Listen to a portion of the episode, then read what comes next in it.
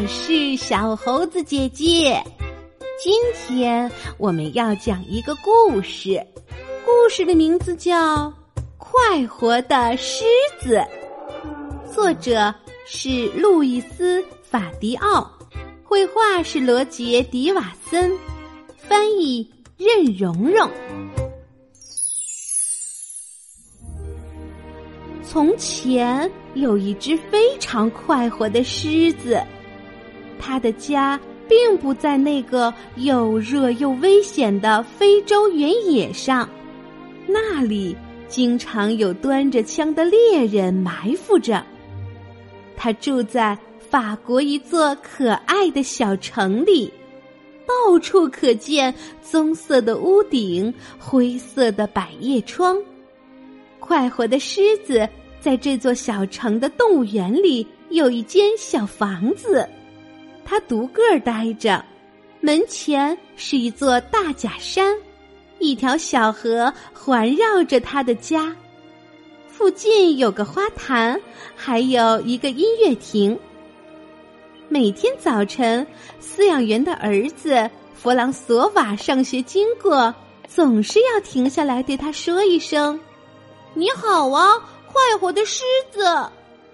每天下午，杜邦校长回家路过，总要对他说一声：“你好啊，快活的狮子。”每天傍晚，一整天坐在音乐亭旁边的长凳上织毛线的潘松太太，离开前总要对他说一声：“明天见，快活的狮子。”夏天，每到星期日，城里的管乐队就排着队走进音乐厅，在那里演奏圆舞曲和波尔瓦舞曲。快活的狮子闭上眼睛听得入迷，他太爱音乐了。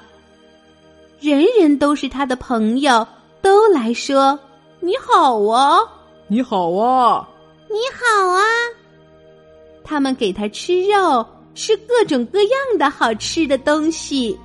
它是一只快活的狮子。一天早上，快活的狮子发现饲养员忘了关上他小房子的大门。嗯，他说：“我可不喜欢门这样开着，会有人走进来的。”不过，他转念一想，也许我自己倒可以出去拜访一下城里的朋友。哈哈，平时都是他们来看我，我也应该去看看他们呐。于是，快活的狮子走出他的房子，来到了公园里。他对那些忙活个不停的麻雀说：“朋友们，你们好啊！”“你好，快活的狮子。”那些麻雀匆忙的回答。他对红松鼠说：“我的朋友，你好啊！”红松鼠坐在它的大尾巴上，正灵活的啃着核桃，头也不抬的回答。你好，快活的狮子。快活的狮子走出动物园，来到外面的石板路上，正好碰到杜邦校长从路口拐弯过来。你好啊！他用有礼貌的狮子的方式鞠着躬说：“哦哦哦哦哦哦哦哦哦。”杜邦先生发着这样的声音，昏倒在人行道上。这样说你好，哎呦，也太滑稽了！快活的狮子说着，迈着它松软的大脚掌，继续往前走。顺着大街走了几步，快活的狮子碰到了在动物园里认识的三位太太。你们好啊，太太们！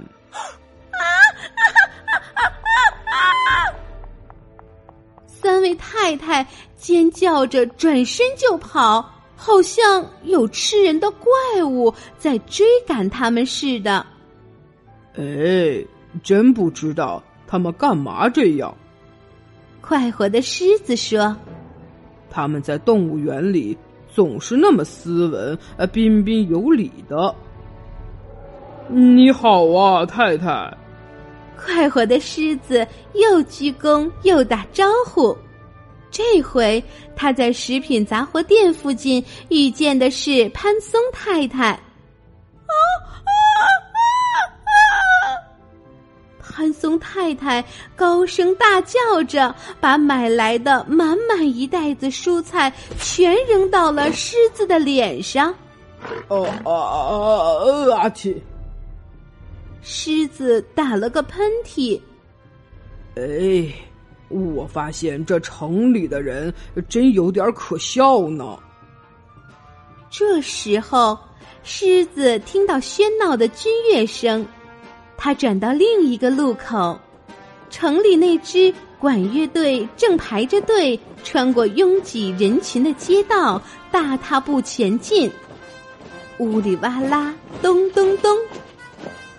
子还没有来得及对他们鞠躬说一声“你们好”，音乐声就已经变成了震耳欲聋的尖叫声，真是闹翻天了！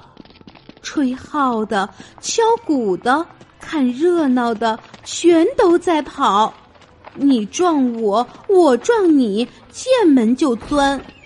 人们纷纷逃进路边的咖啡馆，一眨眼的功夫，街上空了，一片寂静。狮子坐下来想：这到底是怎么回事儿呢？依我看，他说：“人们不在动物园里，一定就是这个样子的。”他站起来。一路继续走，想找到一个不会昏过去、不会哇哇大叫、不会逃走的朋友。可是他看到的人全都躲在最高的窗子里和阳台上，激动的对他指指点点。又是什么新的喧闹声呢？这声音是嘟嘟嘟嘟，呜呜呜呜呜。呜呜呜，嘟嘟嘟嘟，声音越来越响，越来越响。嗯，这是风声吧？狮子说：“要不就是动物园里的猴子全出来溜达了。”突然，从旁边一条街上冲出来一辆救火车，在离狮子不远处停了下来。接着，一辆大搬运车从它的另一侧倒退着开过来，车后面的门敞开着。狮子安安静静的坐下来，他不想错过机会，想要看看接下来究竟会发生什么事情。消防队员们跳下救火车，慢慢的向狮子靠近。他们拖着一根粗粗的水龙带，非常慢的越走越近，越走越近。水龙带像条长绳，一路爬着过来，越来越长，越来越长。忽然，在狮子背后，一个很小的声音叫道：“你好啊，快活的狮子！”是弗朗索瓦。动物园饲养员的儿子，他正放学回家呢。弗朗索瓦看到了狮子，向他跑了过来。快活的狮子太快活了，他非常快活，终于遇到了一个朋友。这个朋友见了他不逃走，还对他说：“你好。”狮子把那些消防队员全抛到了脑后。狮子始终没弄明白，那些消防队员到底想要干什么呢？弗朗索瓦把手放在他蓬松的鬃毛上，说：“嘿，狮子，我们一起回动物园去吧。好的，走吧。快活的狮子咕噜着说：“弗朗索瓦和快活的狮子一起走回动物园。消防队员们上了救火车，一路跟在他们后面。高处阳台上和窗子里的人们终于欢呼着。”你好啊，快活的狮子！你好啊，快活的狮子！从那以后，快活的狮子吃到了许多最好吃的东西，都是城里的人们省下来送给他的。不过，你要是再打开他的大门，他也不愿意出去了。他觉得还是这样好。坐在他那座大假山上，等待小河那边，杜邦先生、潘松太太和所有那些老朋友温文尔雅的来看他，对他说：“你好啊，快活的狮子。”而让他最快活的，就是每天下午看到弗朗索瓦放学回家，穿过公路一路走来，这时候。他会快快活活的摆动他的尾巴，因为弗朗索瓦永远是他最最亲爱的好朋友。好啦，今天的故事就是这些内容。喜欢小猴子姐姐讲的故事，可以给我留言，也可以分享给身边的好朋友。请关注小猴子姐姐的微信公众号“小猴子讲故事”。我们。明天再见。